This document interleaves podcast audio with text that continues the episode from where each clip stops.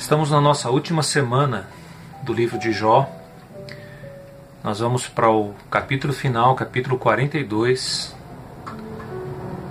Ler as palavras de Jó aqui. Capítulo 42, a partir do verso 1. Então respondeu Jó ao Senhor: Bem sei que tudo podes, e nenhum dos teus planos pode ser frustrado. Quem é aquele, como disseste, que sem conhecimento encobre o conselho? Na verdade, falei do que não entendia, coisas maravilhosas demais para mim, coisas que eu não conhecia. Escuta-me, pois havia dito, e eu falarei, eu te perguntarei, e tu me ensinarás. Eu te conhecia só de ouvir, mas agora os meus olhos te veem.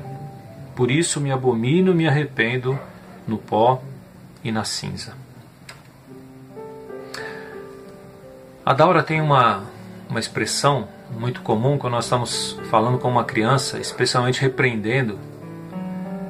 Ela diz: olhe bem nos olhos da criança, fique no mesmo nível dela e olhe nos olhos. E é isso que a gente vê nesse texto de Jó.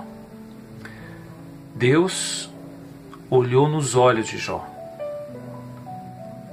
E aí perguntou: quem você pensa que é?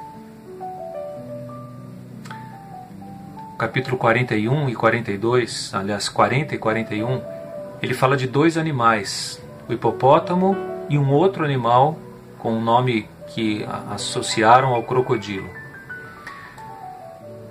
E ele diz: Veja o poder desses animais. Você vai encará-los? A resposta de Jó mostra que ele reconheceu o seu lugar e que estava disposto a aprender. Jó era um homem quebrantado e humilde agora. Por isso ele diz: Eu te conhecia só de longe, só de ouvir, mas agora eu sei que o Senhor está perto. No versículo 2, ele diz: Bem sei que tudo podes. Os teus planos, Senhor, vingarão. No versículo 3, ele fala: Eu disse ou falei do que eu não conhecia. Agora eu preciso sentar e ouvir mais.